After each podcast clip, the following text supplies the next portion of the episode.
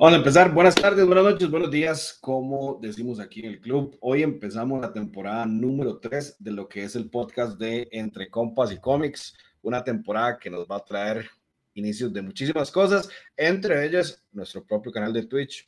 Por fin, después de mucho tiempo, mucha planeación, aquí estamos en Twitch. Y además de eso, la temporada va a tratar de Comics One on One. Vamos a explicarle a la gente el mundo de los cómics de un lado más científico. Pero antes de empezar con lo que es el día de hoy, vamos a presentar al crew de hoy. Hoy tenemos dos nuevas adquisiciones al podcast, pero vamos a empezar con el más viejito de todos, no en edad, sino en tiempo. Mi hermano, el famoso Huracán Charlie, ¿cómo estás? Hola, hola gente, saludos, buenos días, buenas noches, buenas tardes, donde quiera que estén y donde quiera que nos estén viendo. Saludos a todos. Hermano Maco, un gustazo como siempre acá estamos, como, como lo dijo mi hermano, los pioneros en, en, el tema esto de los videos, podcast y demás. y de contentísimo de estar acá en un programa más, en una temporada nueva. Y bueno, como Marco lo está diciendo, ¿verdad? Un, un, un tema súper interesante. Este, vamos a, a, a, ver un poco más, de una manera más crítica y un poco más analítica, el mundo de los cómics. Entonces, pues vamos a arrancar esta temporada el día de hoy. Claro, yo, más para contarte, tenemos 40 videos en YouTube. Solo el podcast, mae. Imagínate, imagínate. Tiempo, mae. Ya llevamos dos años en esta hora, mae. Dos años en esto, sí, casi dos años y, y de ha estado eh, lleno de cosas bonitas, ¿verdad? Entrevistas, hemos tenido oportunidad de, de, hablar y de conocer gente muy buena en el ámbito. Eh, de, hemos tenido invitados eh, que nos han enseñado mucho y, y, de, pues la tertulia ahí entre los compas, ¿verdad? Que nunca falta. Sí, Entonces, mae, de, va, vamos con todo cuando entrevistamos a Luis Jiménez, no puedo ni creerlo, dan usted y yo, güey, algo. Qué bueno, sí, eso Qué fue bien. algo maravilloso. Todavía a la fecha uno, uno sigue sin dormir pensando en eso. Sí, claro, güey. Bueno, Charlie, vamos a presentar a nuestros eh, dos compañeros nuevos del podcast. Eh, son dos compañeros que están eh, como parte del crew del de Comic Club ahora. Pero antes de empezarlos, queremos agradecer a todos los que estén viendo, que están viendo en este momento lo que es la transmisión de Twitch. En este momento eh, vemos que hay eh, seis personas. Antes había un otro número, entonces muchísimas gracias a las personas que lo están viendo. Saludos por a todos lo ahí. que es eh, pasar este ratito tan tarde con nosotros ahorita. Pero bueno, vamos a seguir la presentación del primer miembro. En este momento vamos a presentar a nuestro querido hermano y corresponsal del Comic Club en el Comic Con. Leo, leíto. Qué gente, qué gente, ¿cómo estamos? Aquí en la tercera temporada para empezar esta hora bien fuerte. Dino, un placer. Ustedes saben que desde hace rato me quiero meter aquí como en el, en el podcast para dar opiniones fuertes y unas controversiales. Pero Dino, darle duro a, a, esta tercera temporada y salir adelante. Más bien estamos esperando al, al otro nuevo integrante para, para poner más salsa en el programa de hoy. Qué leito, más bien está emocionado. Está emocionado el, el, el, el uno de nuestros padawans aquí. Dios, Dios, loco. Bueno, el, otro, el otro también es parte del, el, bueno, Leo las funciones para que sepan, Leo es parte de la gente que se encarga de los reviews de los cómics y pronto va a pasar a publicar. Leo nos ha ayudado mucho, nos ayudó con los videos que eh, publicamos del Santiago Comic Con. verdad, muchísimas gracias, Leito. Ahora pasando al último integrante, en este momento eh, les vamos a presentar al famosísimo el Andrés, que fue toda una experiencia conocerlo, pero Andresito, para que te presentes.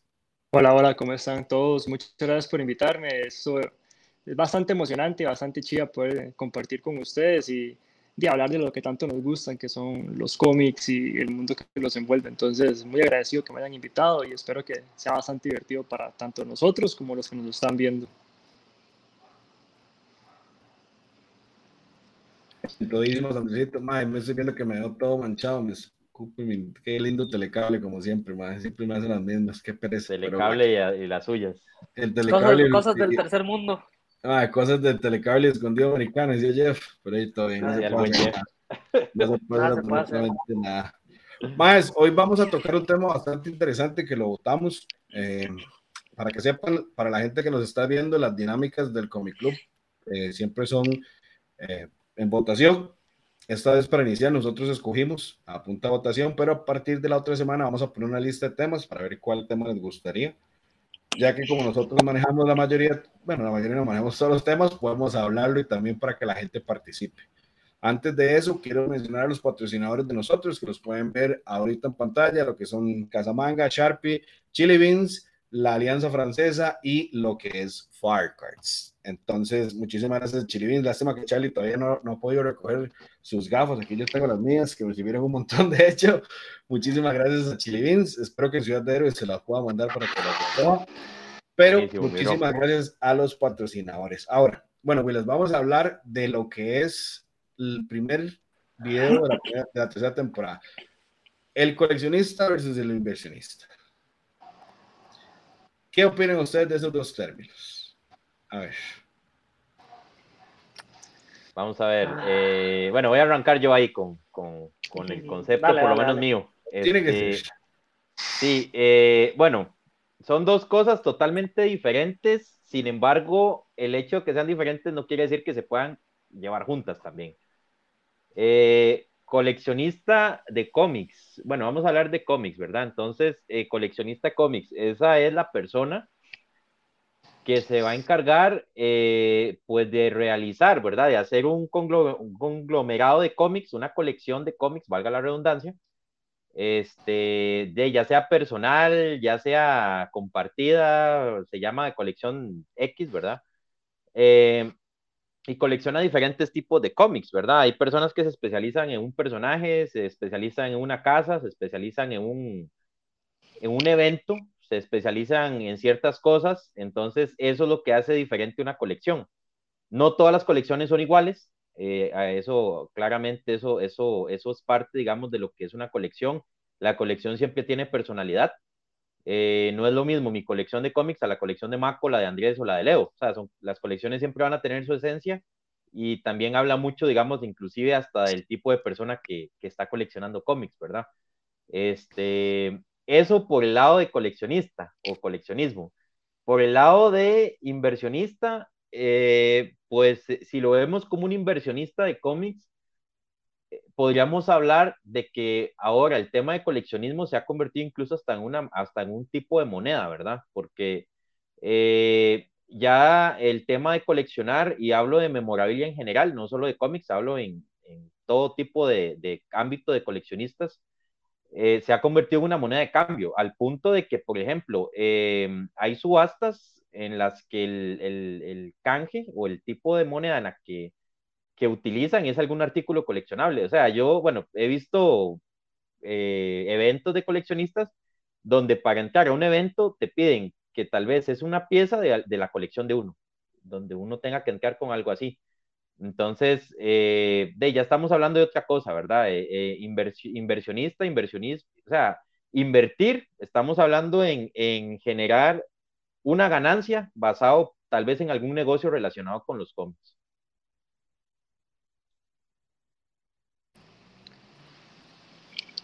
Eh, es un tema súper interesante.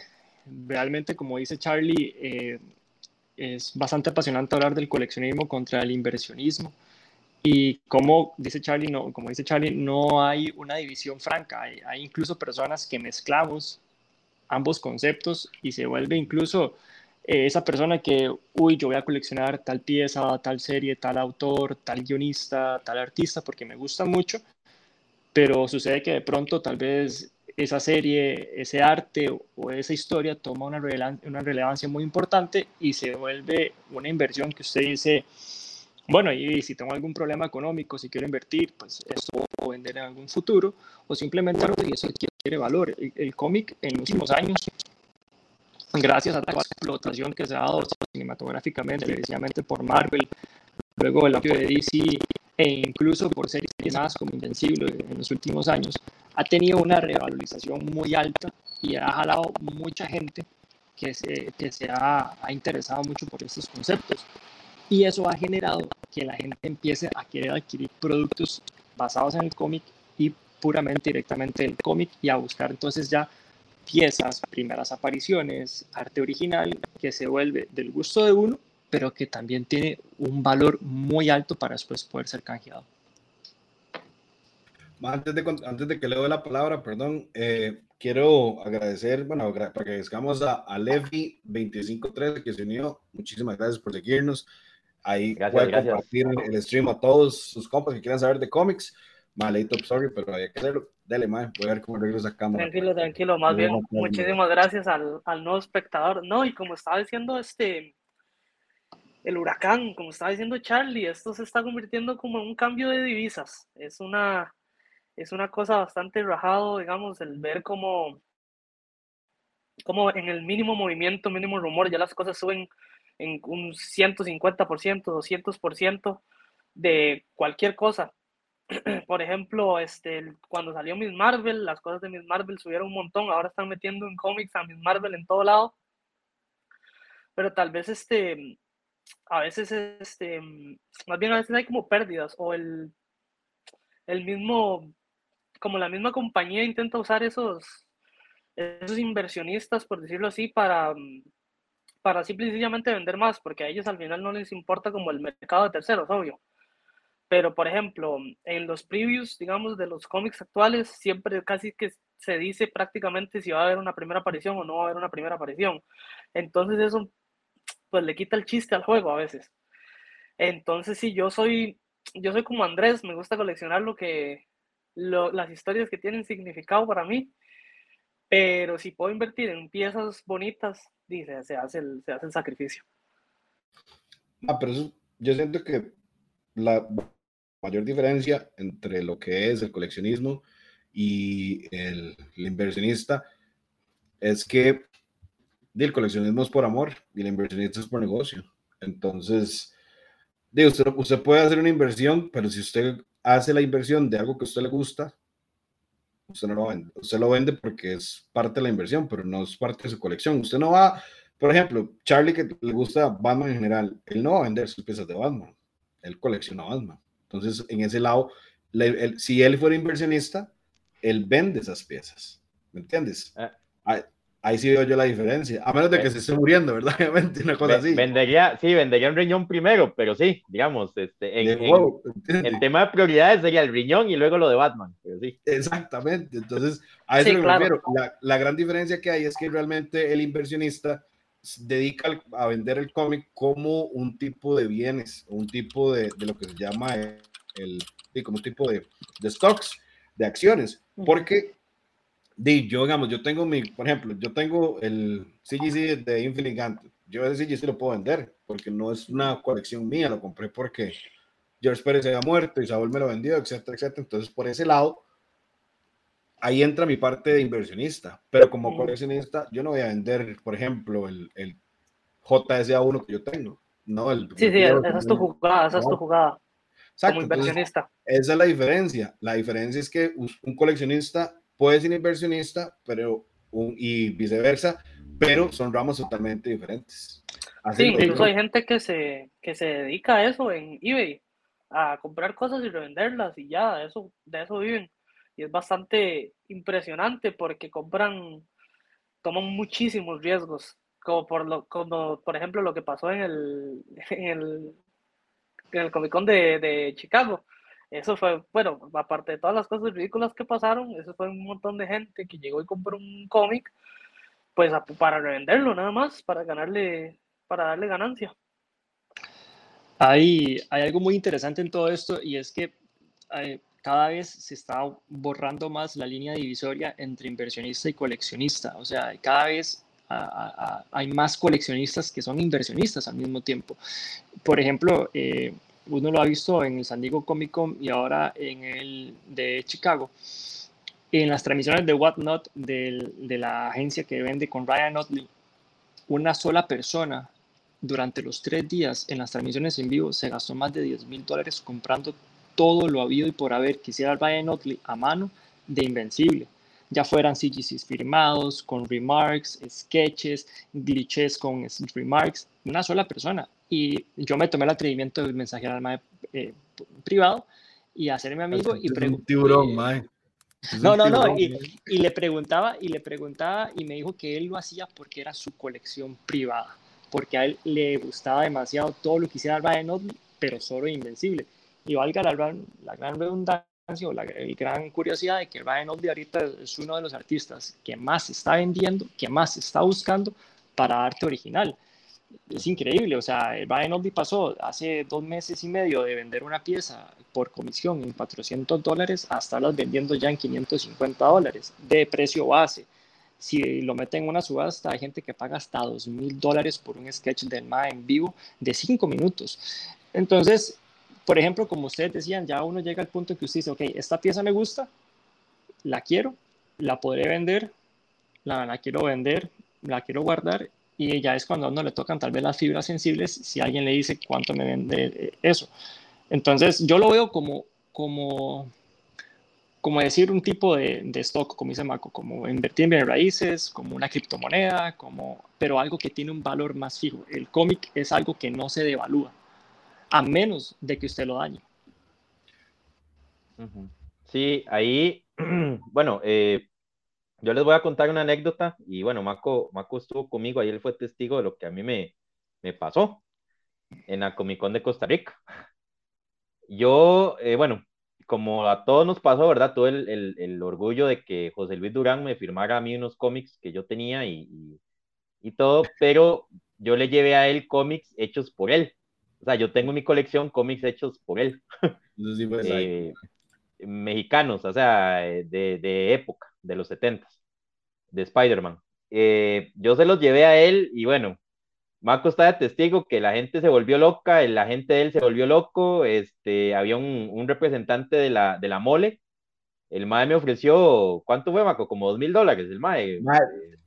Para nada más ahí agregar lo que está contando Charlie, no fueron solo dos mil dólares por los cómics, porque Charlie llevó, eran dos mil dólares por cada uno. Y el Mae le sacó la billetera por Ryan dólares. Con plata. Sí, sí. Yo lo mae sacó, el Mae me sacó la plata y me dijo, Mae, tome, tome. Y el Mae, me, ¿verdad, Baco? Me decía, tome, precio. tome la plata. Tome la plata, ¿cuánto quiere? ¿Cuánto quiere usted por eso? ¿Cuánto quiere usted por eso? Y yo, de no, o sea, yo, yo bueno, va, Marco estaba conmigo. Yo le dije, no, es que yo lo que quiero es tener la firma del maestro con, con, con, o sea, tener la experiencia de que él me firmó mis cómics. Y no se los vendí, no se los vendí, no se los vendí. Aquí los tengo, no se los vendí. Y no le pediste, este, el, no le pediste el sticker que él pone de, de autenticidad. Y imagínate que, de hecho, fue tanto el hype con esos cómics que yo llevé que el Mae se tomó el atrevimiento de agarrarlos, ponerlos en una bolsa especial de ellos, le puso el sello y me hizo un sketch de Spider-Man en uno de esos.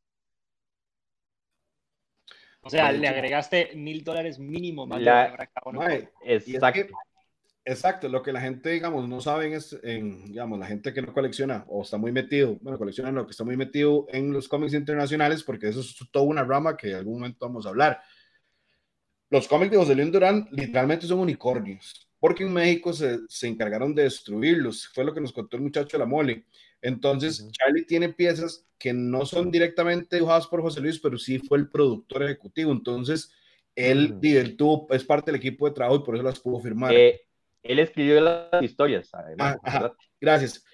Entonces, en ese caso, sube muchísimo el valor porque en un CGC de lo que es ese cómic, en un nivel alto, la Oda de Gwen Stacy y lo que tiene Charlie, son cómics muy valiosos, pues son muy escasos. Entonces, di, ese cómic prácticamente puede valer lo que Charlie le pide a la gente, más que tiene la firma de José Luis Durán.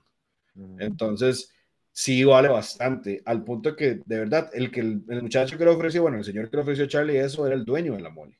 Entonces, no era cualquier pelagato, es el dueño de la convención más grande geek en México, que trae gente como...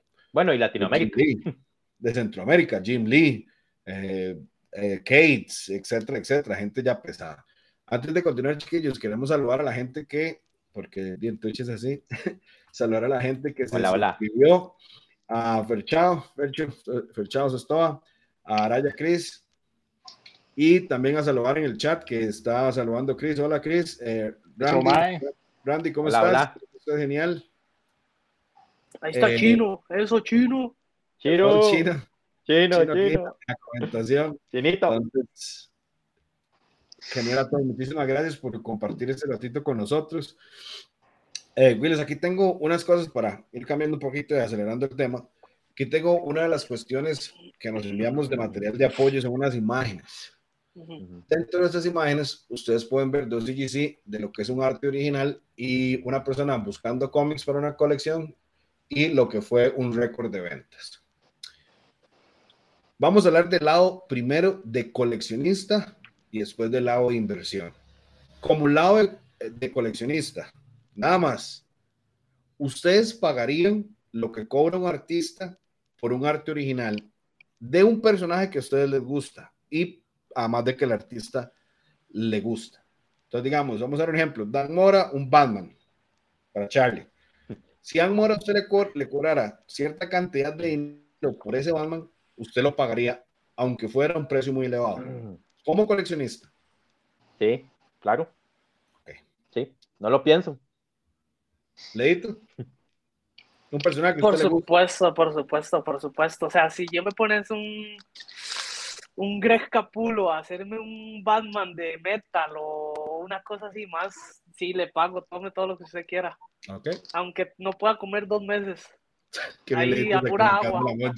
Como Charlie, riñón, papi, riñón. Mae, Andresito, personaje que a usted le guste con el artista que a usted le guste. Stegman, Invencible. Pensé que usted le gustaba acá. Pero... Sí, sí lo hago. Por ejemplo, este es un Carnage de, de, de Stegman. Y ahí abajo dice, para Andrés, mae. Ah, ok. Y, sí, de, uno, si está dentro de los límites, obviamente, lo hace. Ok. Ahora, como inversionista, ¿ustedes venderían la pieza que consiguieron como coleccionista? Al debido precio, sí. Un poco más de precio, digamos digamos, por ejemplo, esta que yo les acabo de enseñar va a costar un poquito más porque aquí dice para Andrés. Sí, ya mata todo, digamos. Entonces ya. eso me lo tienen que comprar un Andrés, por ejemplo. O alguien que, o, o alguien que, Dios, digamos, vamos a ir a una burrada, pero que no quiere pasar, pero si se muriera Ryan Steinman o Ima, eso ya pasa a, a, gente que va a decir, no importa si dice para Andrés. Un ejemplo, lo que pasa con los cómics de Jim Lee. Los sketches de Jim Lee, a veces dicen para Brian, para Joe, para John, para Mercy, lo que sea, y la gente igual los compra. Qué duro, yo creo que con dedicación yo no lo vendo, la verdad. Con, sin dedicación tal vez sí, pero con dedicación yo no lo vendo porque ya sí sería así como muy, muy pegado aquí al, al corazón.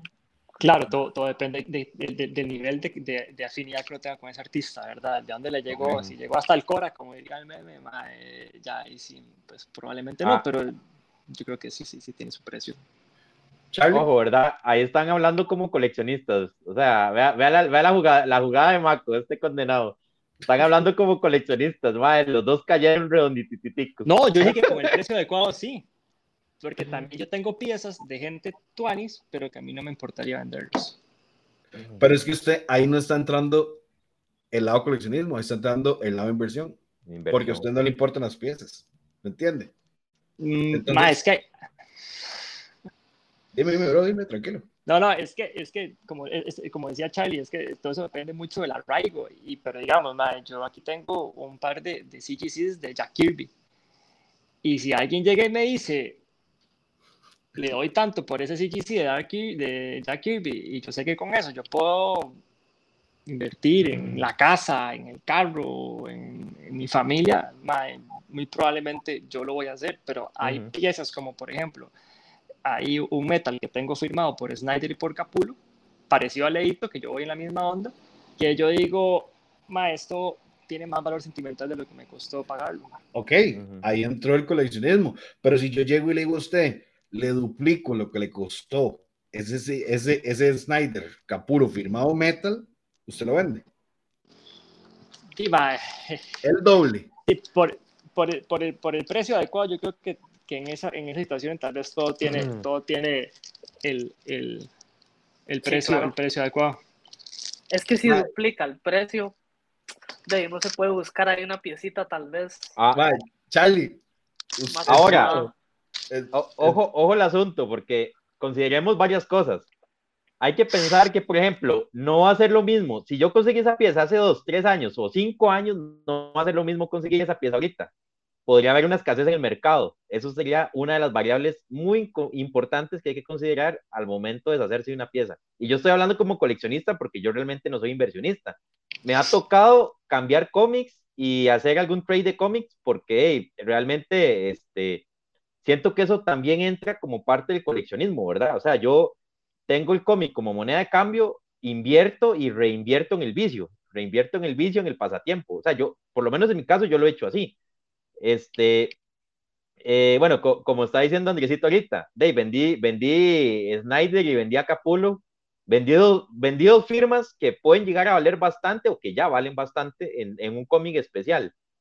Eh, no sé, la conseguiste hace dos, tres años en alguna oportunidad de, de compra, en una buena oportunidad la, la, conseguiste. Hablemos de conseguir esa pieza ahorita. Hay factores, ¿verdad? Hubo pandemia, hubo un boom exagerado en coleccionismo porque todo el mundo se puso a coleccionar cosas. Cuando pasó lo de la pandemia, todos los artículos coleccionables subieron de precio exagerado en todo, o sea, en todo. Yo colecciono varias cosas y, y todo lo que yo colecciono se disparó en todo. Entonces, eh, de ahorita, digamos, por lo menos los que tenemos colecciones de, de años, hablo Maco, Andrés, bueno, Leo es un poco más nuevo, pero sé que ya tiene cosas también buenas, que podemos pensar que tal vez no va a ser lo mismo conseguir esa pieza ahorita hace uno, dos, tres años y de ahí para atrás, ¿verdad? Yo tengo una opinión en esto. Disculpa, Maco. Dale, dale, dale, Digamos, si yo agarro un cómic este, en blanco y alguien me hace un arte, digamos, Greg Capullo me hace un arte oficial. Eh, un arte, ¿cómo es este? Original. No lo vendo. Ese sí no lo vendo. Sí, un sketch así bonito no lo vendo. Pero si es un CGC, digamos, si es un Batman número uno y me ofrecen el doble, Ah, muy probablemente. Ah, bueno, si tiene un Batman número uno, papi, usted lo vende porque usted. Pero es que mi Batman. Arreglar la vida usted de esa vara, güey. Mi Batman número uno tiene muy baja este, calificación. Más bien me gustaría cambiarlo. Pero mi Batman número uno tiene muy baja calificación. Ese lo compré porque en el club alguien lo estaba vendiendo y tenía la firma de Capulo y fue mi primer acercamiento como al CGC Signature, que ahorita pues no tengo solo uno, Andrés me, le estoy comprando uno a Andrés, pero esa ahora es una adicción más. El Signature Edition. cuando hablemos del programa de lo que es las compañías que certifican, vamos a explicar por qué cuando usted, cuando usted compra un cómic certificado, a usted le dan las ganas de seguir comprando cómics certificados. Es una hora rarísima, madre. Entonces, no, no, vamos a tocar ese tema ya. Ese podcast de CBC, CBCS y toda la madre me va a ser cómo nos volvimos adictos a comprar para certificadas. Pero, bien es que yo tengo, volviendo al punto de la comparativa, primero que todo, eh, Edwin, famosísimo Edwin Comics, solo me tiré el envío. Eso, Edwin. Eso. Eso, Edwin, madre, buen programa, ahora en la tarde. Increíble la info. Ahora nos metimos Leo y yo. Leo está, ¿verdad? En el, en el podcast de Edwin, ahora. Sí, claro, claro, claro. En el Entonces, muy bueno lo de las portadas, los cómics más vendidos, DC sacando la casta estas dos semanas, tres semanas seguidas, poniéndose el top 5 de puro DC. Pero bueno, volviendo a la vara, yo tengo un sketch, por ejemplo, tengo un sketch que le hizo amor a mi hija. A mí me pueden ofrecer cualquier cantidad de plata que yo no lo voy a vender. ¿Por qué? Porque tiene un valor sentimental. Yo soy como Charlie en ese aspecto. A mí me gusta más la colección que la inversión. A veces suena un poco loco porque la inversión es plata. Pero es que los cómics para lo que es coleccionismo es algo tan bonito. A mí me parece tan bonito a la hora de coleccionar. Como dice Charlie, yo hay cosas que nunca vendería. Hay hmm. cosas que no podría vender. Por más dinero que me ofrezcan o algo por el estilo similar. Sí, claro, incluso, mae, bueno, podemos bajarle, yo sé que eso es otro tema, otro podcast, ¿verdad? Pero pongamos este, el, el problema ahorita.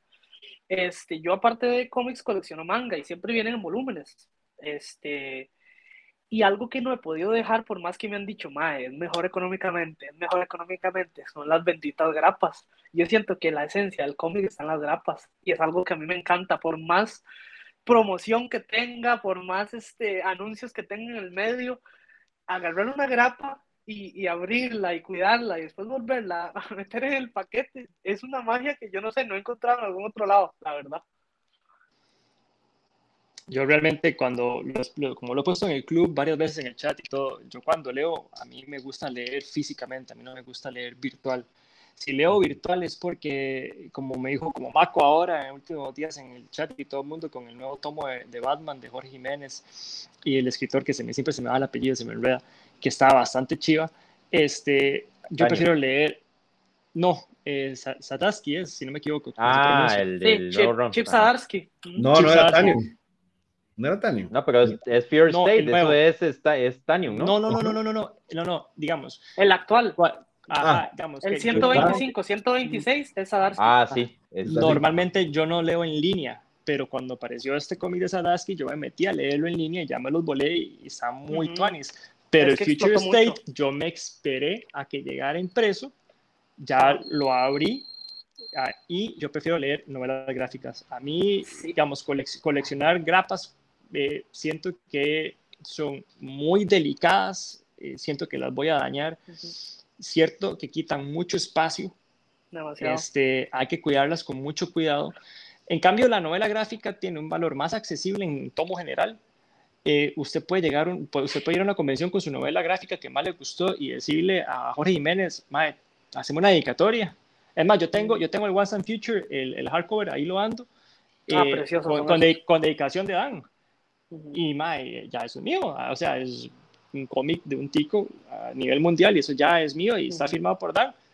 Además de que no creo que nadie me lo compre porque tiene un, un golpecito en la portada. Pero, a, mí me, a mí me vale madre y me gusta mucho. Pero entonces yo, yo, yo, yo, grapas, yo grapas no veo una necesidad coleccionable. En cambio, ustedes le pueden preguntar a mi esposa, las novelas gráficas así van y a mí sí me cuadra leerlo más, más así en, novela gráfica que en tomos. Yo lo que colecciono, que ustedes sí saben, y, ahí se lo he puesto en el, en el, chat, y lo que más comparto es cuando digo, uy, man, aquí está, es arte original. Ah, pero ahí entramos donde la grapa para la inversión es lo que cuenta. No sí, exacto. Sí, sí, totalmente. Yo entiendo el punto, digamos, yo ahora soy como como, como Andrés y como Charlie, que colecciono en grapa lo que voy a coleccionar específico y lo demás me mando en TP. Bueno, más o menos. Vieras que ahora, perdón que te atrasé el caballo, ahora en San Diego Comic Con, eh, eh, en una de las ventas de Whatnot de SMZ Comics, que era desde Canon, que es uno de los más de Torpedo Comics, o que está en Torpedo Comics, el MA hizo un live sale con la gente de Dallas Running, de Tortuga Ninja, y estaban todos, todos los hermanos Corsa, estaban Kevin Eastman, estaban todos, todos. Y el maga agarró un hardcover, pa, y todo el mundo lo firmó. Todo el mundo firmó un hardcover en la portada y en la contraportada. El maga lo vendió y el maga llegó, pa, 200 dólares y lo pagó. Y en eso se fue. ¿Cuánto lo vendió? 200 dólares. El hardcover de The Last Running. Le entendí 200 mil dólares y yo. No, no, no, no. Sí. Pero entonces, usted agarra eso y ese mae en unos 10 años cuando se muera Kevin Eastman, por ejemplo, me va a sacar ese libro, si está intacto, y va a decir, yo tengo un tomo de todos los volúmenes firmados por todas las, todas las personas que están involucradas. Pero en este imagínense, imagínense si ese last running hubiera sido el first sprint del número uno. Ah, ahí, ahí, andan volando en, en Eso ya es otra cosa. Ajá. Y digamos, a mí me pasa, a mí me pasa algo parecido con eso, porque por ejemplo, ayer estaba chepeando porque salió ya este otro volumen de Sadarsky en Daredevil, ¿verdad? Y yo ayer estaba chepeando y hago yo, bueno, primero lo, lo, primero que hago también para aclarar es esperar a que se me junten varias grapas. Entonces, cuando ya tengo seis o siete, que eso es un tomo, ya me las leo. Eso también es lo que, lo que hago por ese lado. Después, ayer estaba chepeando, este, y imagínate que, digamos, el ron de Sadarsky terminó ya, estamos hablando de que terminó hace como un año, ya casi, nueve meses, pongámosle sin contar este, sin contar Devil's Reign, ¿verdad? Y el hardcover, el tercer hardcover de Sadarsky no ha salido. O sea, estamos hablando de que hay gente que se ha leído el Sadarsky, digamos, el, el Daredevil, hace más de, es casi un año, y el, el tercer hardcover no ha salido. Y uno se siente atrás en la lectura, la verdad. Yo, bajo mi opinión, es que uno se siente muy atrás en la lectura por el hecho de que es un montón de tiempo y Incluso estaba viendo que en el hardcover, en el tercero, no incluyen las, los últimos, las últimas cinco grapas, digamos. Entonces, falta que sacan otro hardcover con las últimas cinco grapas y de seguro Devil's Reign, me imagino. pero es que eso, es un negocio, entonces es porque el hardcore, los volúmenes se venden de, una cantidad de números, digamos, del 1 al 5, del 5 al 10, del 6 al 10, etcétera, etcétera. Nada más como para seguir con el chat, muchas gracias que han estado activos ahí, el famoso Chinazaki, Edwin, Araya Chris, que Edwin nos comentaba que yo llegué al punto de que los compro físicos, pero los leo digital para no dañar el cómic, yo hago lo mismo. Eh, Chris ponía que he escuchado que la mayoría tienen la misma forma de hacerlo. Edwin pone que sí, yo también soy el que me gusta una miniserie o un arco, lo compro en cómics físicos y luego un trade paperback o la novela gráfica. También pone, tengo una pregunta al club, al ir donde un artista, un escritor, ¿qué cómic usted le lleva para la firma? ¿Un que issue, un número uno o una portada favorita? Si quiere empiezo yo y cada uno puede dar su opinión. Yo, en mi experiencia, y en mi conocimiento, yo llevaría el número uno, porque usualmente los números uno son los que issues importantes. Cuesta mucho que durante el run pueda haber alguno otro, pero casi siempre el número uno es la primera aparición del personaje en tal volumen y además de eso viene otro personaje, etcétera, etcétera. Entonces yo escogería el número uno del run. Charlie, mi bro. Eh, llevaría el número uno o una primera aparición, que también obviamente eso es relevante, más si el, si el personaje lo creó el, el mismo escritor, ¿verdad? O el mismo artista. Este, si se juntan esas cosas, podría ser la, el número uno del run, el número uno del volumen, de lo que sea, o la primera aparición de un personaje, digamos. O un evento importante, no, no, no solo una primera aparición, podría ser la muerte de un personaje también, ¿verdad?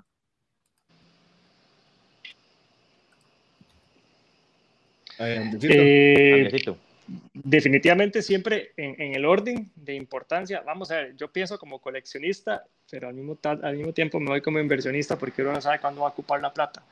Entonces, este, siempre lo más importante, como ustedes están diciendo, lo que más se vende es primera aparición de personaje, siempre. Luego el primer, el primer run y lo último, el evento importante como las muertes, que es lo que más vende. Entonces, pero si usted me dice, yo qué le llevaría a mi artista favorito, realmente, si usted me dice, mañana viene eh, Scott Snyder y Greg Capullo, ¿qué le vas a llevar? Yo le llevo la historia que más me gustó. Que, es, que eso es algo ya muy personal. Si fuera inversionista, entonces le llevo el primer, el primer, el primer run o la primera aparición de uno de los personajes. Leito, si quiere dar la opinión para eh, leer, porque le metió Ram, que en Ram lo que pudo para leer. Claro, claro, claro. Dale. Ay, mae, este, sí, yo creo que a la hora de una firma sí me voy un poquito más por, como Andrés, digamos, una, una inversión, mitad colección, digamos. Por ejemplo, no sé si puedo mostrar algo ahí que traje del San Diego. Dele, dele. Había un montón de covers, había un montón de covers de Snyder, de Capulo, de no sé qué, y yo pues me tuve que mandar con la primera aparición del Talon, porque, eh, bueno, la corte de los búhos ya todo el mundo sabe que, aparte que es un arco increíble, este, bueno, la primera aparición del Talon tiene su valorcito. Entonces yo dije, que llevo los ómnibus que compré o el Talon, la primera aparición del Talon. Entonces me fui por la primera aparición del Talon, por obvias razones. Pero sí, yo creo que de segundo sí tendría mi, mi, mi cover favorita, digamos, lo que hice con, en el Comic Con de Costa Rica con Dan Mora fue que llevé mis Batman favoritos. Ya después, cuando me lo tope después, los Detectives, digamos, ya ahí los voy completando. Pero los, los covers favoritos fue lo primero que llevé. En ese caso. me parece genial. En ese caso, yo cuento, todos hablamos en versión inversionista. Todos, número uno, primera aparición, muerte en personaje, porque esa es la idea. Es el ya con artistas, sí, sí. Nada más para ver el comentario los cómics son para leer como los, los juguetes son para jugar. Nada de andar los cómics con guantes delicados. Básicamente sí, sí, sí, digamos, si mm. usted ya quiere un cómic para leer, te léalo. Vieran que yo con eso, bueno, les, cuento ahí ya la experiencia. Yo no sé si es que me estoy haciendo más viejo que será la vara, pero le, le, le, ha agarrado más el gusto a agarrar la grapa y de, yo me siento en el suelo a leer, más hasta yo los vuelo, A, mí, a mí siempre me han encantado los baguillos, mae. Yo, a mí me fascina, ma, yo abro las, los short boxes de, de, de hasta que huele a biblioteca, ¿sabes? Yo me vuelvo loco, Y, mae, no sé, le ha agarrado como ese gusto más y, mae, sonará raro, no sé, pero, mae, a veces yo veo mis, mis slaps, porque también tengo varios, y yo digo, mae, no sé, o sea, le estoy agarrando como más gusto a tantear la grapa, mae. Y, bueno, yo hace, hace poco hice un artículo para el club de ese tema, este, del, de, ¿verdad? Digamos, de un slap o una grapa. Entonces, pues ahí como que di los dos argumentos, pero eh, voy mucho con el comentario de Ram, de hecho está muy bueno, o sea, sentarse, de los cómics son para leerlos, para leerlos y para disfrutarlos.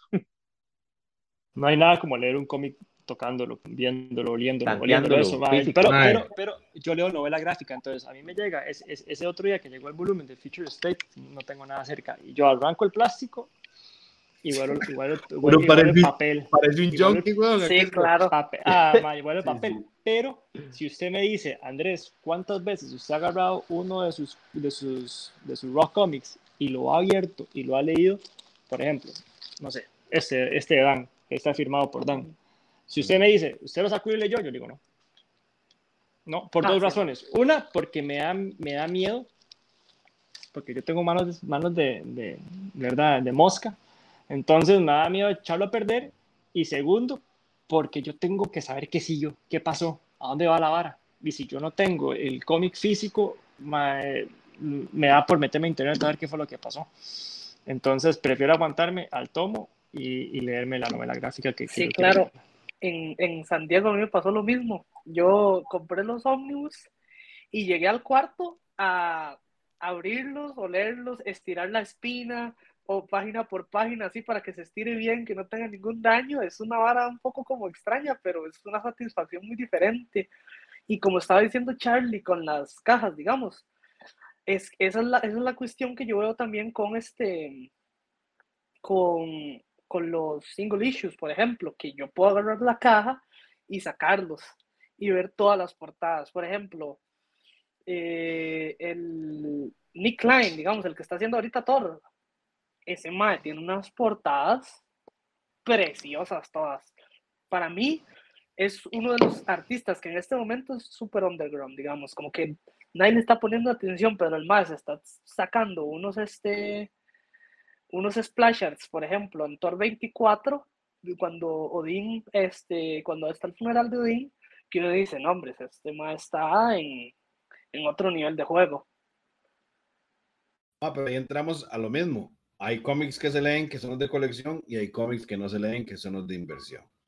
para comentar un poco más lo que se menciona en el, chat de Twitch, Evan nos dice, yo llevo mi portada favorita o un número uno, perdón por el mongolo que está pitando aquí afuera, como es tonto. Después, Tequicari se metió, ahí está chino, ahí está el maco enojado, va, lo que pedías, va. Ma, Tequicari dice, hola, buenas, Tequi, muchísimas gracias por acompañarnos y por suscribirse. Eh, eh, Ram, otra vez, por eso no podía tener un CGC, porque a Ram le encanta leer sus cómics. Y Araya Chris pregunta: ¿Ustedes se molestan cuando alguien llega y toma sus cómics para verlos y los tratan concho? O sea, los doblan mal al pasar las páginas. se lo pongo muy fácil yo. Por, por, ejemplo, se lo pongo muy fácil. El día del Comic Con de Costa Rica que yo estaba en la mesa, llegó un niño con su inocencia y se apoyó encima de mi CGC de Stan Lee y yo volví a ver a la mamá y le pedí con mucha paz interior que por favor retirara al niño del cómic porque yo me sentí muy angustiado. Está a la par nosotros. Pasó algo, pasó algo parecido, yo me acuerdo en el, también en el, en el, en el Comic Con de CR, este, Charlie me dejó cuidando las cosas y Charlie tiene un, un, este, un arte original de, de Dan, de un Spider-Man, es un sketch precioso. De Spider-Man. Y llegó un carajillo, no, era una madre, creo, no era un carajillo, y le pone el celular así. Y yo, ¿qué le pasa a esta madre? Le agarró el celular, tome, señorita, y le, le señalé la, la, que decía no tocar y aparecía como ando cacheteando a alguien. Y ya, uy, perdón, no sé qué, pero ya, o sea, por dicha no pasó nada más, pero di, la gente como que no se fija. Y lo, único, lo más este, parecido que me ha tocado a mí experimentar, bueno, ha sido eso, pero bueno, a pesar de que no era mía, me dolió un montón porque es un sketch de Dan.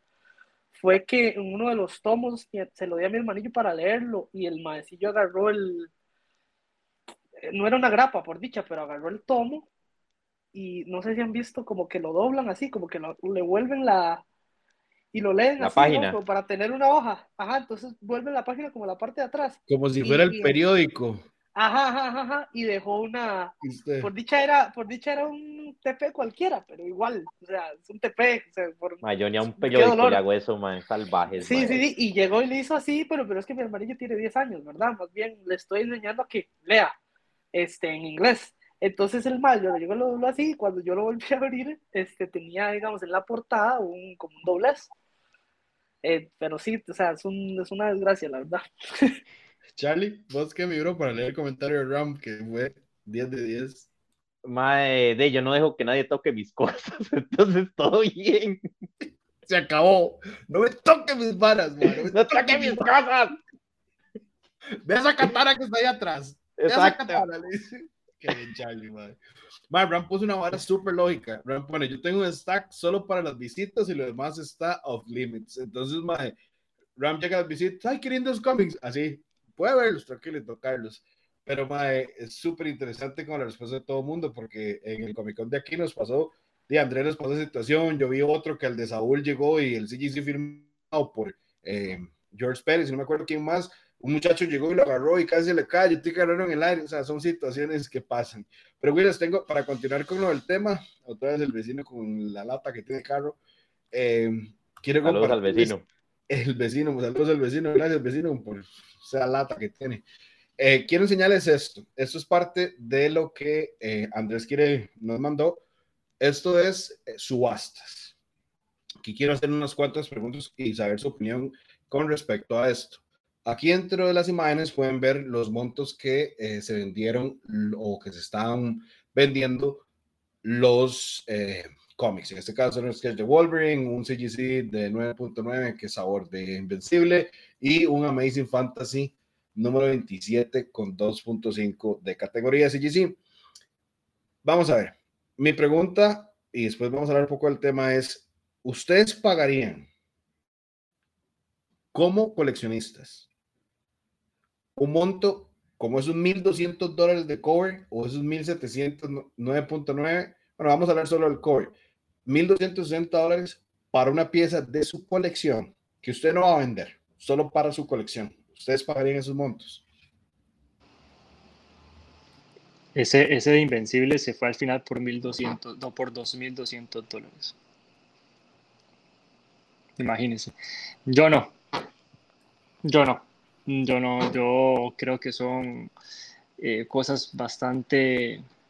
eh, viviendo en la realidad que uno está y si de, con, el- con, con, con mostrar las cosas, yo realmente no lo haría si yo tuviera un ingreso de 10 mil dólares al mes, de 15 mil, 20 mil dólares al mes, a ojos cerrados voy y me compro uno de esos porque, me, porque yo quiero, pero en la realidad en la que uno vive, yo creo que no, no es factible. Un dato curioso de Invencible, bueno, ese es Don, Don Ryan en el fondo, es el único remark que él ha hecho de Invencible jugando béisbol él mismo lo dijo en la transmisión en vivo. Entonces eso ya adquiere un valor muy, muy especial y obviamente quien lo compró, que al final fue Manfarin, el man que se voló 10 mil dólares comprando varas de, de Invencible ese fin de semana, se llevó el único dibujo que ha hecho Ryan Otley en una portada Invencible, en un remark del man jugando béisbol y tras de eso es un 9.9.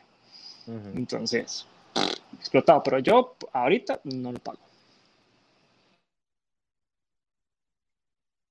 Ok, Leito. Sí, mm, sí, yo creo que no. Está como muy. yo- digamos, yo siento que el problema es que Whatnot vino a cambiar todo, ¿verdad? Whatnot vino a. Pero no, Leito, no me refiero a la aplicación, me refiero Ah, no, a... no, sí, sí, sí, a pagar, pero eso. Por ahí voy. Digamos que el hecho de que Whatnot vino como a cambiar todo este juego, este, hay cosas que podrían valer menos si el artista lo vende por aparte a una subasta. Y eso sube y sube y sube y sube hasta valores que, bueno, hasta precios que, bueno, uno personalmente, obvio, si tuviera un ingreso muchísimo más alto, sí, pero en, digamos, para pura, pura colección, pues no, la verdad es que no. Mi bro Charlie. Pues igual creo que, que con Andrés concuerdo, si uno tuviera el poder adquisitivo, ¿verdad? Estamos hablando de que realmente uno tiene la plata para invertir en el pasatiempo a ese nivel, de pues yo igual no lo pensaría, creo que sí, sí lo haría. eh, a mi situación actual y a mi condición de vida, no lo haría en estos momentos, porque realmente no manejo el poder adquisitivo para hacer una inversión de esas. Si, si como les, o sea, ¿verdad? Ya digamos, inclusive en una subasta de estas, eh, y bueno, ahí Andresito me puede respaldar también, que yo sé que él pasa mucho viendo este tipo de subastas y, de actividades así, es como para un mercado muy cerrado, ¿verdad? Estamos hablando de, de personas que se meten a hacer eh, pujas en vivo, eh, pero de, son, son realmente, es un mercado cerrado, o sea, es un, es un gremio de coleccionistas, coleccionistas inversionistas, que es muy, muy cerrado. Eh, realmente, ¿verdad? Si te están diciendo, mira, vamos a comenzar la, la subasta con mil dólares, es que llegaste y ofreciste los mil dólares y a ojos cerrados sabes que o puedes ganar o de ahí, de ahí para arriba, ¿verdad? Este, pero volviendo a la pregunta original, si yo tuviera el poder adquisitivo, por supuesto, sí, sí, sí pagaría los 2.200, 2.500 dólares. nada, más dale, miro, nada más como para leer el chat. Eh, Araya Cris dice, súper aceptado lo que dice, eh, perdón, súper aceptado la forma de verlo de Andrés. Si la plata no fuera un factor, sí, pero como está la vida, no. Y Ram dice, para, para mil prefiero una buena pieza de arte original, quizás, pero, pero cómics quizás no tanto. O sea, en ese caso, primero que Ram se refiere a, tipo de arte, de ya arte per se, alguna pieza, una pintura, etcétera, etcétera, a un cómic con arte original. Entonces, Andresito, ¿qué ibas a decir, mae? Bueno, ahí yo, pensé que, que Ram lo decía por el lado de que prefería que George Pérez le dibujara un Deathstroke a comprarse la primera aparición de Deathstroke de George Pérez, por ejemplo. Yo prefiero que George Pérez me dibuje un Deathstroke a, a, la primera aparición de, de, los jóvenes titanes de Deathstroke de George Pérez, por ejemplo. Pero es curioso con lo que dice Charlie, valga la redundancia de Whatnot, porque Whatnot es el hijo de eBay con Twitch. Entonces, es, es, es increíble ver cómo eh, ha ido evolucionando la plataforma yo que tengo no tanto de estarlo siguiendo, se acaba, empecé este año y cada vez, porque OneNote permite una interacción muy directa vendedor-usuario, pero es en, tiempo, es en tiempo real y a, hoy unos, ahí uno se da cuenta más o menos cómo andan las cosas. Es curioso porque viendo cómo se fueron elevando las, las subastas, por ejemplo esa de, de Ryan Otley, la gente pone ¿cuál crisis? Por ejemplo, en un chat uno pone, ¿cuál crisis? Y aquí sobra la, digamos, así como haciendo sarcasmo, ¿verdad? Porque hay gente que llega con todo y empuja de una manera muy violenta, pero normalmente todos los cómics empiezan en un dólar.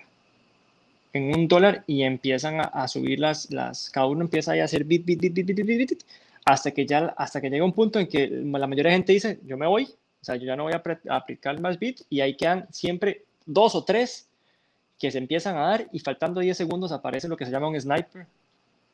Y, pero sí, ya empieza cada vez a, reducir más. Pero eh, eh, eso que pasó con Ryan Otley eh, y ahorita en este fin de semana en Chicago y en San Diego Comic Con, yo no lo había visto con ninguna otra puja. Obviamente ese Amazing Fantasy va a llegar a cifras muy altas porque es un Amazing Fantasy, pero esa Amazing Fantasy que están viendo ahí, que se fue por 30 mil dólares, esa Amazing Fantasy lo estaban vendiendo en 55 mil dólares. Y es el precio, e, era el precio real, 55 mil dólares, era de Torpedo Comics. Al inicio de año, John Dolmayan, el dueño de Torpedo Comics, lo ofreció en vivo a 55 mil dólares y nadie se lo quiso comprar. Me imagino que cuando se fue Canon se lo llevó, me imagino que es de él, y se fue por 30 mil dólares. Entonces eso también habla de que la gente, pues, tampoco va a ir a un rango tan alto. Hay una cosa muy importante, perdón, ya para terminar ese tema de Whatnot. Whatnot no le tira al público que gana un montón, sino que Whatnot le, le tira al público, tiene para público bajo y para público mediano. Pero los públicos que tiran más alto se dan a, a subastas tipo las de Heritage Auctions no sé si han visto esa página, Heritage Auctions, uno, uno entra y ve unos artes originales y ve unos CGCs y ve unas portadas que usted dice de 200 mil dólares para arriba y usted dice, obviamente aquí, y, y, son subastas muy interesantes porque hay subasta virtual que después entra a subasta en vivo y después entra como una resubasta. Entonces, yo ni, ni, siquiera me he tomado la molestia de seguir una subasta de verdad a esa gente, pero Whatnot lo que hace es tirarle a ese público que puede pagar 100, 200, 300, 400, 500 dólares por un sketch o por un arte original pero, o por un CGC, pero en eso sí ya llega aquel, aquel buchón que puede pagar un montón más y, y, y llega y ya se baja. De hecho, ahí es donde entramos a la parte de, los tipos de, de, lugares donde el coleccionista eh, y el inversionista más que todo se puede, se puede meter. De hecho, uno de los cómics 101 que vamos a tener, perdón por el chat de la moto, es eh, las casas de subastas. Es un tema súper importante. Donde, bueno, vamos a entrar en dónde comprar eh, cómics, porque es un tema que mucho latinoamericano y suramericano desconoce totalmente. Eh, why, not, digamos, muchos del club lo conocieron porque Andrés lo mencionó. Entonces, mm, dentro del podcast de esta temporada vamos a hablar de eso ya un poco más en profundo. Eh, Andrés Ramsey me dijo que, bueno, escribió que se refiere exactamente a eso, un arte original de alguien y a color, en ese caso como el de George Pérez. Pero como podemos ver ahí en las imágenes, más, esta hora es básicamente, las subastas son para gente que se dedica a la inversión porque cuesta mucho usted encontrar una pieza de que usted quiera en coleccionismo para su colección ahí. Más, ya para ir cerrando, porque tenemos 53 minutos en este momento, tenemos 50, bueno, tenemos una hora ya. Yo quería hacerles unas eh, preguntas a ustedes con respecto a lo que es su tacto. Vamos a ver qué tal, qué tan afilados están con respecto al coleccionismo y a, y a lo que es eh, en sí eh, de su ojo crítico en general. Que básicamente al final de cada podcast, dependiendo del tema, voy a hacerle unas preguntas a los que estén en el podcast como para hacerlo un poquito diferente, un poquito más ameno y saber qué tanto sabemos de cómics. Si alguno quiere tomar la batuta en algún momento, lo pueden hacer. Pero como hoy estamos hablando de colección e inversión, les voy a enseñar dos cómics. Van a ser, eh, van a ser seis cómics de dos en dos. Cada uno va a decir, este lo colecciono y este lo invierto. Vamos a ver qué tanto ojo tienen. Y al final de, del final de la respuesta les voy a enseñar cuál es el más caro y cuál es el más barato. Para se pueden vender los dos? No, para hacerlo un poco Yo compro los seis, dice. Compro los seis. Ram dice, para invertir es comprar bajo, vender alto, no pagar un ojo de la cara de una vez. Tiene toda la razón. Esa es la idea de los stocks. Vender barato, comprar barato, vender cara. Ok, vamos a empezar. ¿Qué dice que no vieron de abajo? Les voy a decir qué cómic es cada quien y vamos a empezar el que ustedes gustan. Me va a decir cuál escogen eh, para inversión y cuál escogen para colección. Obviamente no van a ser los, los suyos, o sea, los, los que más les gustan a ustedes porque son cómics random. El de, el de Amazing Fantasy que ven a mano izquierda es el Amazing Fantasy número uno. Es un cómic de 2004 escrito por eh, Fiona Avery y el artista es Mark Brooks. Es de Marvel Comics y les voy a decir dos detalles. Es la primera aparición de araña, que significa, eh, obviamente todos nosotros sabemos que araña significa spider, eh, es araña en español y spider en inglés, y ella se llama Anaya Corazón. Además de eso, es la primera aparición de las hermanas de las avispas. Ese es el primer El segundo cómic es Star Wars número 68 del año 93, escrito por David Michelini y el artista es Jen Day. Es la primera aparición de Feng Shisha, una Mandalorian. Es la primera aparición de Danger, un Body Hunter, y es la primera mención de los Mandalorianos. Uno para colección y otro para inversión. El que guste empezar. Dale, Charlie. Eh, ok, yo me dejaría la Amazing Fantasy porque colecciono Spider-Man, primero que todo. Este, entonces de ahí no hay quite, ¿verdad? Aparte de eso, ese, esos run de los 2000 de Spider-Man a mí me vuelven loco. Y eh, la Star Wars sí, definitivamente inversión. ¿Por qué? Porque ahorita todo lo que es Star Wars, con el universo de, de lo que está haciendo Disney, de las series y todo eso está ahorita reventado y está reventado en cualquier tipo de memorabilia de lo que es Star Wars, eh, sí, definitivamente sería un cómic que primero no solo lo compraría, sino que lo trataría de hacer lo posible para mandarlo a certificar y venderlo. Saludos a Kev que se unió al, se suscribió al club. Muchas gracias, Kev. Él dice que sea Star Wars. Pura vida. Dice que sea Star Wars. Ram también dice que se deja, eh, perdón, que invierte en Star Wars. No, Ram dice que invierte en Star Wars y se deja el de la araña. Y Kev dice que se deja el de Star Wars para colección. Leito,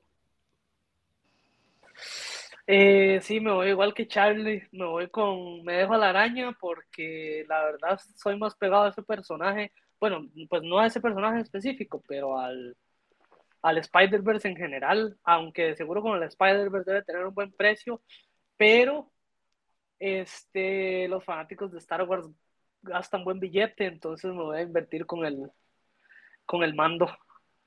Perfecto. Andresito, para terminar esta sección. Con la mano en el corazón, yo vendería los dos, porque Araña no me llama la atención, no me pega, este, no tengo ningún attachment, tengo más attachment tal vez con, con esa portada de Boba que se ve más bonita, pero también realmente, como dice Charlie, ahorita todo lo que tenga que ver con Star Wars está subiendo y más lo que tenga que ver con los mandalorianos por la serie.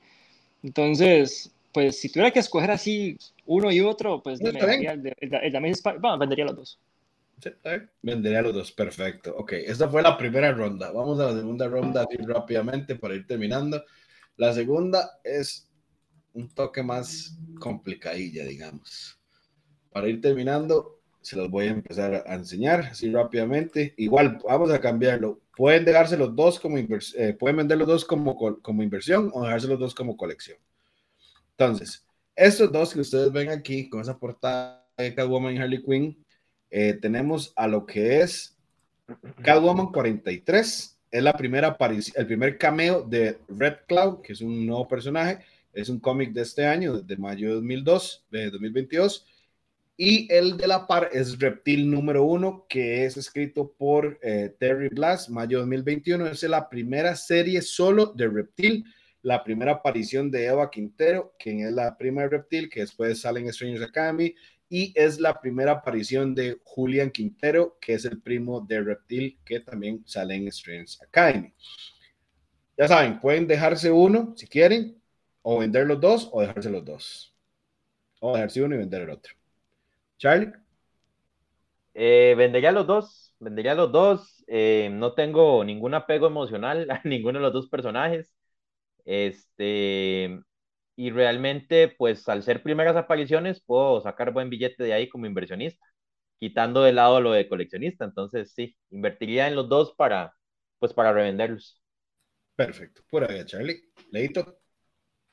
Sí, sí, igual que Charlie, vendería los dos porque de la verdad es como en, como en el run de, de Tanio. Hay veces que DC dice, no, saquemos personajes y sacan y sacan y sacan y sacan y casi ninguno tiene como mucha relevancia.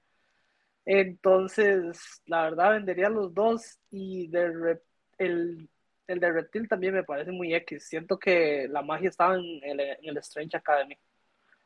Por ahí, Andresito. Verás que, así como lo dice Leito, es, muy cierto. Con Tanyon pasó con Punchline, que salió Punchline, de un pronto a otro se apagó, y uno ve los primeros volúmenes de Punchline y no se venden tan altos, no son tan comerciales. Con, con Miracle Molly también. Pasó lo mismo, sí. Además, pasó, se fue más para abajo Miracle Molly que Punchline. Punchline también se vende un poquito más. Eh, le soy sincero, a ninguno de los dos le veo mercado ahorita, así que usted me diga, madre, vaya, certifique y lo va a vender, a ninguno de los dos le ha mercado. Creo que certificar los dos y sacarlos a vender me va a dejar o tablas o menos inversión de la que me cuesta probablemente mandar a certificarlos. Yo creo que sería una buena idea guardarlos y esperar un ratito a ver si en un futuro alguno de los dos personajes se vuelven relevantes, pero ahorita venderlos no le veo sentido. Y si tuviera que leer alguno de los dos, me iría por el leer el de, el de Catwoman. Me parece un poco más interesante. Me parece genial. Muchísimas gracias, chiquillos, por la opinión. Y vamos a cerrar ya con esta última decisión, la cual es un poco más complicada, porque si son eh, cómics eh, un poco más llamativos hasta cierto punto. Pero vamos a ver. Para ir terminando ya, porque ya llevamos un poquito más de una hora, estas son las últimas dos piezas. Se las voy a mostrar.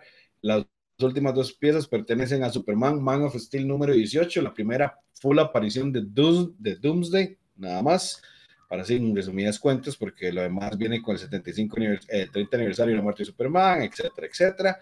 Y el de la derecha es Edge of Spider-Verse, quien es la primera aparición de Spider-Rex, que es el tiranosaurio que ven ahí, Spider-Lair, que es la muchacha que está abajo, y uh, perdón, Spider-Lair, que es una Spider-Man eh, Scottish. Entonces, ¿cómo lo barajarían esta? Que es un poco más complicado. Ok, eh, me mando.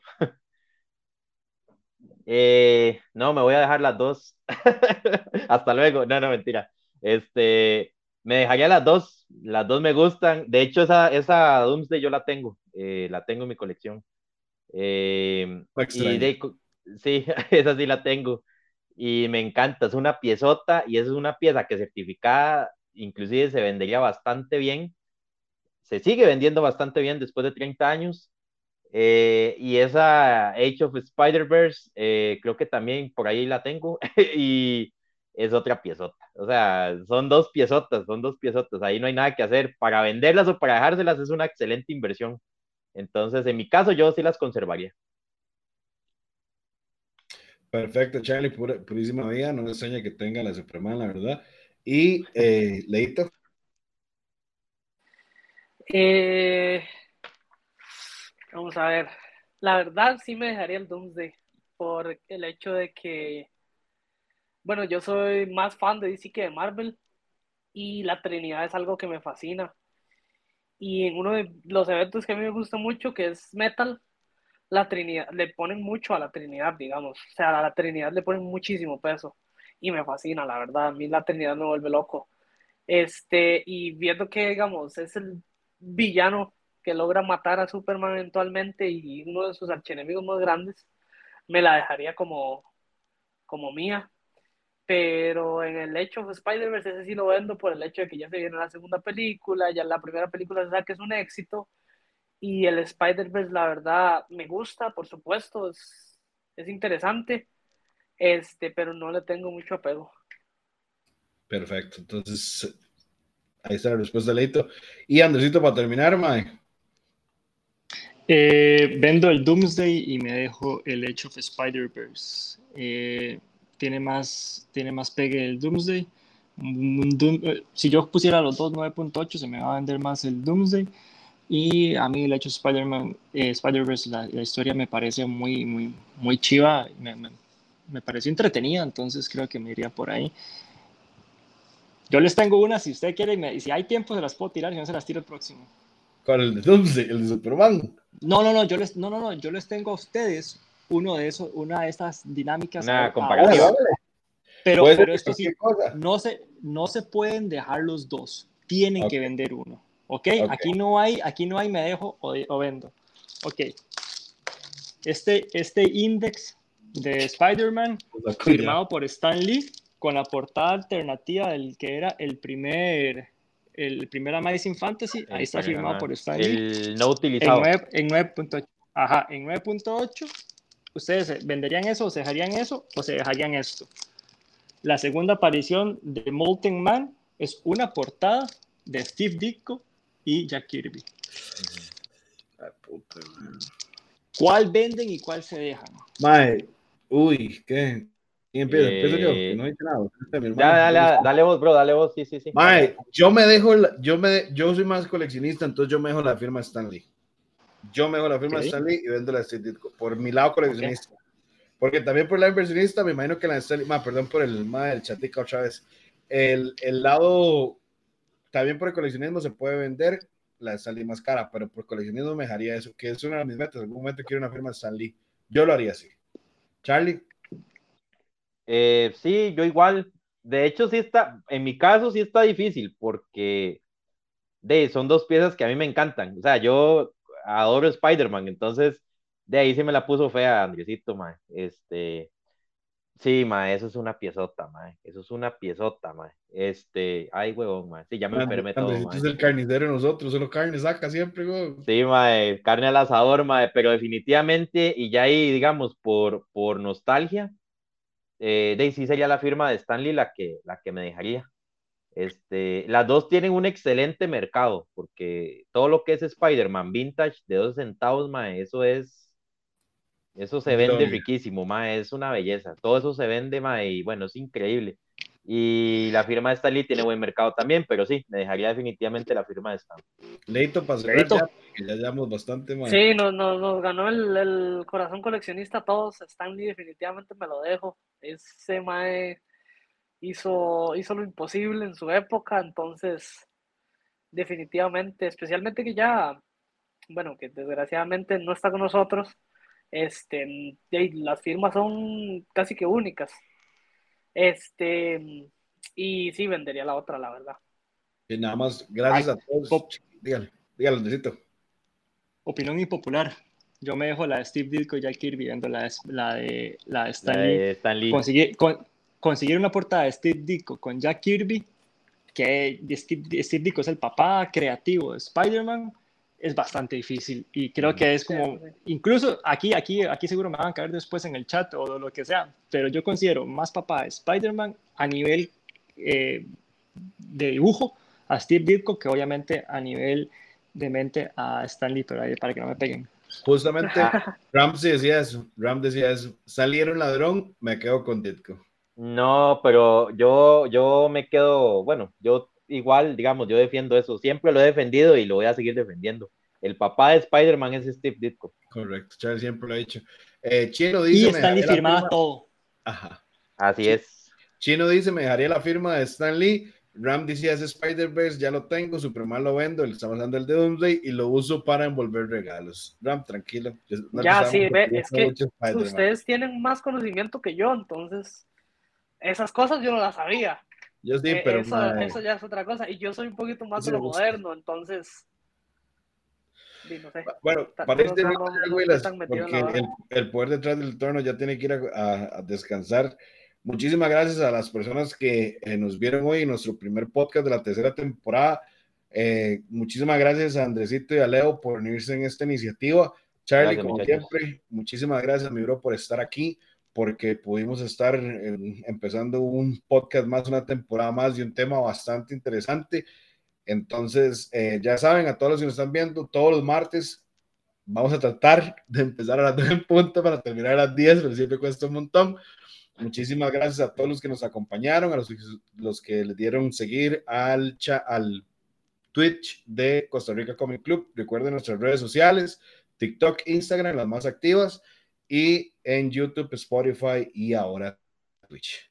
Dice el pana, where, eh, Bonnie GG, pone una cosa así. Eh, chicos, 10 de 10, dice Cristo, el podcast, desde ya esperando el siguiente, se aprende bastante. Entonces, chiquillos, despídenme rápidamente y nos fuimos. Entonces, Charlie.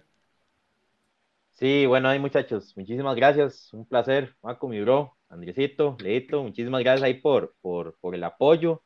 Siempre es un gusto hablar con ustedes. Eh, yo voy a hacer un comentario rápido ahí con el tema de Spider-Man con el Amazing Fantasy 2.5. Estamos hablando de que ahora los slaps de, de, low grade ya se están volviendo cotizables, ¿verdad? O sea, eso no pasaba hace unos años.